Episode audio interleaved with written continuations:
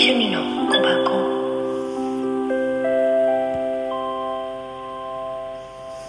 おはようございます。こんにちは。こんばんは。さてどれかなみさきです。昨日、ね、もう夜ね、本当に、あの、時間かなり、うん、先生とお話しさせてもらってて、で、私の状態ってものが、やっぱ先生から見ても、かなり変わってたよって、変わってるよって、あ、嘘、マジですか？って感覚になってて、ね。で、やっぱり、なんか、なんかあるんですか？って聞いて、うん。で、最後はもう、やっぱ自分が、でも、ブレスレットは作るし、うん。いろんなことも作るし、やるし、うん。まあ、あと、カノーネとの関係性も、の話とかもね、してたり、ある人のことに対してもそうだし、で、私の周りの人間関係に関しても、うん、の話もいろいろしてて、で、やっぱね、教えてもらった方法を、うん、まあ、やれる時にやってるっていうのがああるからなんだろうけど、ちゃんとできてきてて、で、ある意味、私は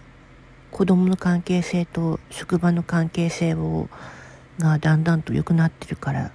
大丈夫だよ、安心してって、感じで、うん、教えてもらえて、あることに関しては、やる方向もまた変えてごらんって言われて、あ、そういうことなんだなーって分かって、まあ、で、いろんなことをまたセッションで、うん、分かったんだけど、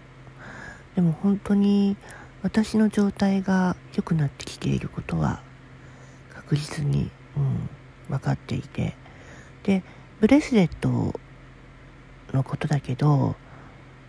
恋愛のブレスレットのことをやっぱ先生にお伺いしたら分かりました。どうしてそうああなったのかっていう。そして、あの、他の占い師さんに聞いても、あの、全然答えが見出せなかったから、先生に聞けてよかったですって言っ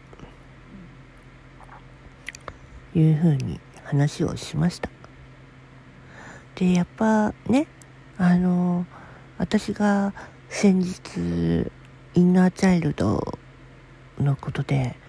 すごい泣いたり怒ったりしてた時期があったと思うんだけど、それに関しても大丈夫になってきました。本当に。自分がね、だんだんだんだん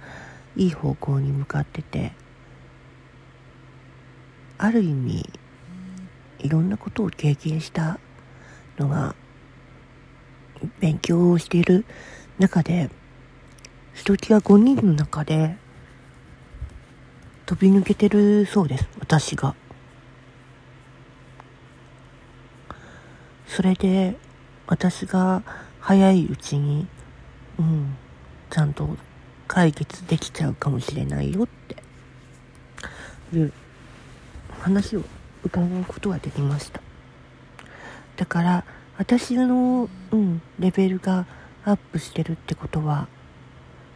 うん、すごくいいことだよっていうことで、あ、よかった、と。先生とまたお話しする機会ができるとは思うけど、でも、ちゃんとそれを自分が受け止めてることがすごいびっくりしたなと思ってます。